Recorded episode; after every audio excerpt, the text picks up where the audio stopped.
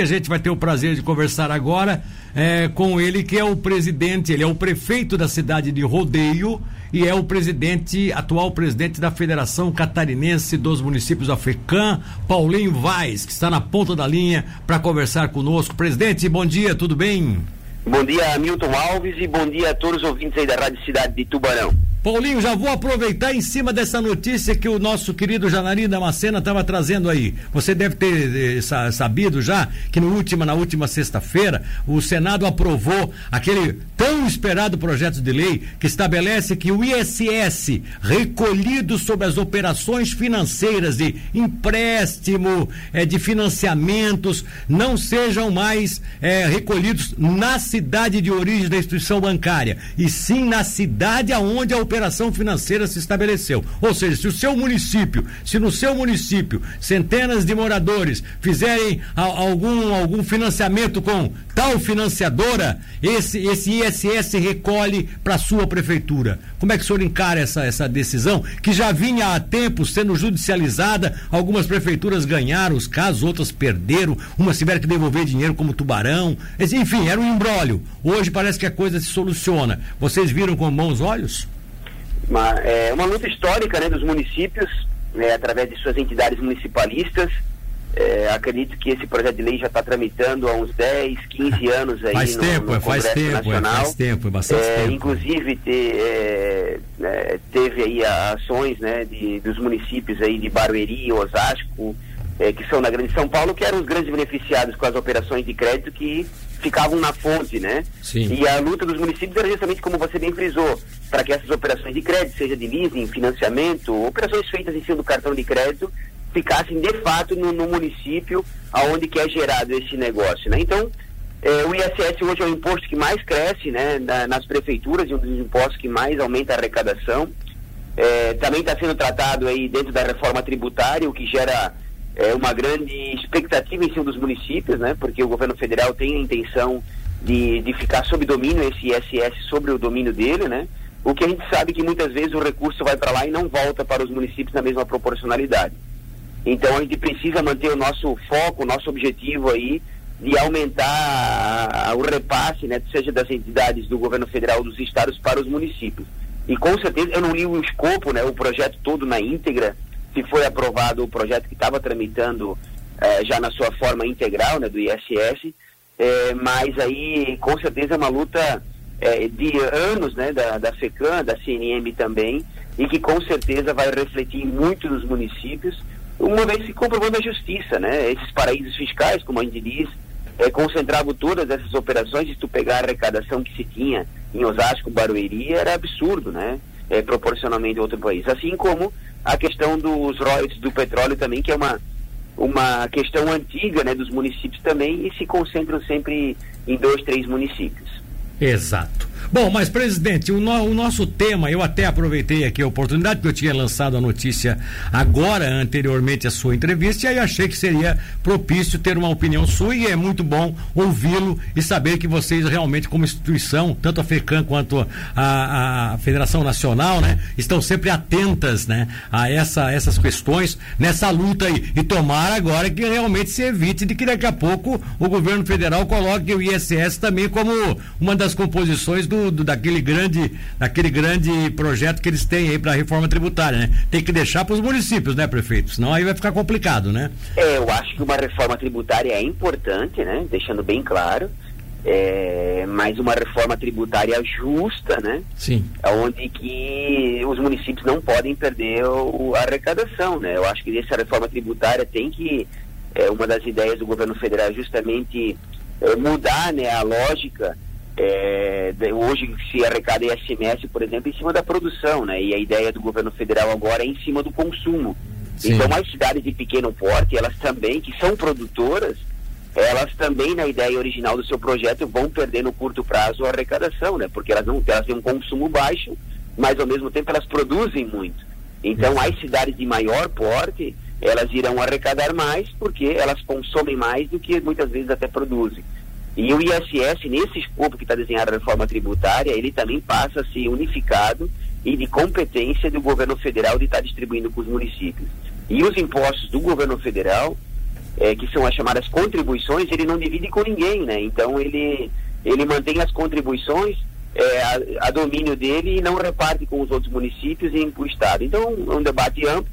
Eu também não sou da área tributária, né? Deixando isso que a gente é, é não tem o domínio completo da matéria, mas que precisa ser um tema é, analisado com cuidado, porque uma vez que ele é aprovado, ele também gera impactos de curto prazo nos municípios onde as pessoas vivem. Exatamente. Agora, presidente, a, a, nossa pauta com o senhor se deu por, por, uma, por uma manifestação na semana passada, em cima de uma nota que foi lançada pela própria FECAM, diante da decisão judicial da segunda vara da Fazenda Pública da Comarca de Florianópolis, que determinava que o Estado passasse a definir ações de saúde, coordenação e execução das políticas públicas regionais, diante da, do, do termo de gravidade de cada região com relação à Covid-19. Ou seja, voltava para volta a responsabilidade para que o Estado Estado defina o que é que o grupo de municípios, de forma coletiva em cada microrregião, tenha que fazer conforme o estado que for apontado pelas autoridades de saúde é da gravidade ou não, ou seja, gravíssimo ou grave ou, ou médio, enfim, conforme o estado de saúde da Covid ou da, da evolução da Covid naquela região. Você parece, pelo menos pela nota que você lançou na, na FECAM, parece que vocês ainda mantinham uma outra ideia de que fosse dos municípios essa responsabilidade. É isso eu não entendi bem a nota de vocês? Não, o nosso objetivo com a nota é reforçar o, o, o que vem sendo feito aí nos últimos meses. Que se mantivesse a regionalização, que se mantivesse a prioridade de cada região definir, né, juntamente com as portarias do governo do estado, é, o que, que, poderia impedir né, de medidas restritivas ou não. Apesar que as portarias, a última editada do governo do estado, a 592, ela já deixa claro e é, ela já restringe bastante a atuação é, de vários setores da economia naquela portaria 592. Sim. Ou seja, os municípios eles não podem flexibilizar mais do que está na portaria, né? Eles Sim. podem é, somente ser mais restritivos ao que tem lá na portaria. Está muito claro lá nessa portaria 592 as, as, as atividades que podem funcionar ou não. Sim. Então, o que nos entristece é que parece-me que para alguns setores, né, nesse caso, e não é todos, porque foi construído um debate muito legal e muito produtivo com o Ministério Público e o Judiciário, é, sobre essas matrizes, né, as matrizes de risco construídas pelo governo do Estado, como você bem frisou, no nível gravíssimo, grave e alto, aonde que os municípios eles têm o poder de decidir, né, é, sobre o que, que pode restringir ou o que não pode. E o que mais entristece a gente é que parece que para alguns setores ali a gente não fez nada. E na verdade os prefeitos, desde o primeiro momento, eles é, assumiram um ônus, né? É, de estar tá fechando, de estar tá, é, impedindo que vários setores pudessem estar trabalhando, é, inibiram né, a diminuição, a circulação de pessoas. Então parece-me que também que no momento agora em que a gente atinge um nível muito satisfatório, Milton. É, hoje a gente está com 60% das nossas UTIs é, de Covid, né? Ocupadas, nós já chegamos a ter quase 100%, né? 90% de UTIs exatamente, ocupadas, um nível de, de represamento de exames muito menor. Nós chegamos a ter 8 mil exames represados no LACEN. Semana passada nós nos vimos mais do que 400 exames represados. Então eu penso que medidas né, nesse sentido de, ah não, vocês estão fazendo tudo errado, eu acho que não contribui nesse momento. E eu acho que o governo do estado também, ele pode ter errado em alguns momentos, mas também não foi todo errado. Ele também fez algumas medidas que foram importantíssimas. Correto. E os prefeitos, eles também colocaram a sua digital em todo esse processo. Tanto é que Santa Catarina hoje tem o menor índice de letalidade do Covid em todo o país. Né? Então isso também precisa ser levado em conta. E parece-me que toda a vida os prefeitos nunca fazem nada ou deixam, né?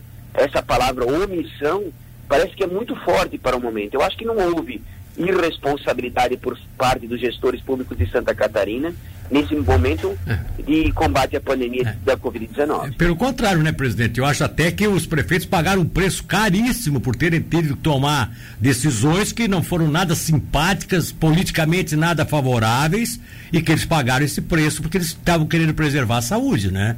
É, eu acho que é importante isso, né, Milton? Vocês na imprensa também cumpriram um papel fundamental. Registro ainda cumpre, porque a nossa batalha ela não acabou. Sim. Não é porque a gente está falando agora que os 60% de leitos de UTI é um número bom, né, um número que já coloca nós aqui quase no nível saindo do gravíssimo para grave, é, mas que a gente pode flexibilizar, né? E pode é, deixar que agora a vida aconteça de forma normal. A vida nossa só vai acontecer de forma normal a partir do, do momento em que nós tivermos toda a nossa comunidade imunizada, né? Ou seja, que tiver a vacina para toda a nossa população. Sim. Então essas medidas restritivas elas vão perdurar por um bom tempo e nós não vamos se enganar que ah, vai sair a vacina, vai sair imunizando todo mundo. Não, até porque o mundo inteiro vai estar correndo atrás de vacina e nós vamos ter que classificar por grupos, né, é, de circulação de pessoas.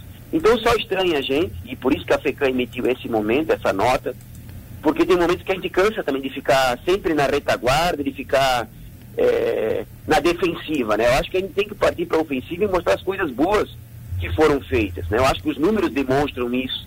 Né? Eu acho que a gente não entrou por um, colapsou todo o nosso sistema único de saúde. Se talvez teve um momento em que a gente decretou a emergência ou, ou se ficou né, no estado de emergência é, é, por, pela falta de UTIs, mas em nenhum momento faltou UTIs para o nosso cidadão. Isso é um mérito que precisa ser compartilhado entre o governo do estado e, como você bem frisou, com os prefeitos que ficaram na linha de frente, com os setores econômicos que não puderam estar trabalhando. Né? E muitas pessoas estão sofrendo com isso. Né? E é difícil para o prefeito dar a canetada lá e dizer assim, ó, tu pode trabalhar, tu não pode. É. Né? Então, e eu, eu, eu acho que é importante a gente fazer essa nota nesse sentido, porque a gente precisa partir para outros momentos, né? Eu acho que a gente tem que partir para um momento em que a economia precisa voltar a trabalhar. Tem vários setores aí que estão parados cinco meses, né? pelo menos deixar eles trabalhar um pouquinho para poder botar o, a cabeça fora da água, né? Para poder respirar normalmente. É, e essas medidas restritivas no sentido de uso de máscara, de higiene, é algo que a gente precisa conviver por um bom período de tempo ainda. Tá então certo. seria esse meu sentido, a minha palavra, né? Eu acho que a nota da FECAM representa esse sentimento de todos os prefeitos, que a gente está dizendo que a nossa parte foi feita e muito bem feita aqui no estado de Santa Catarina. Tá certo. Então, para fechar definitivamente, prefeito, apesar de o senhor ainda é, entender que as medidas restritivas e todos esses cuidados, ah, os decretos que estabelecem os cuidados como máscaras, álcool gel e tudo mais, devam ser mantidos, mas já está na hora de começar realmente a abrir um pouco mais, principalmente para aquelas, aquelas, para aqueles setores da economia que foram totalmente bloqueados e que até agora não conseguiram ainda voltar à atividade. É isso?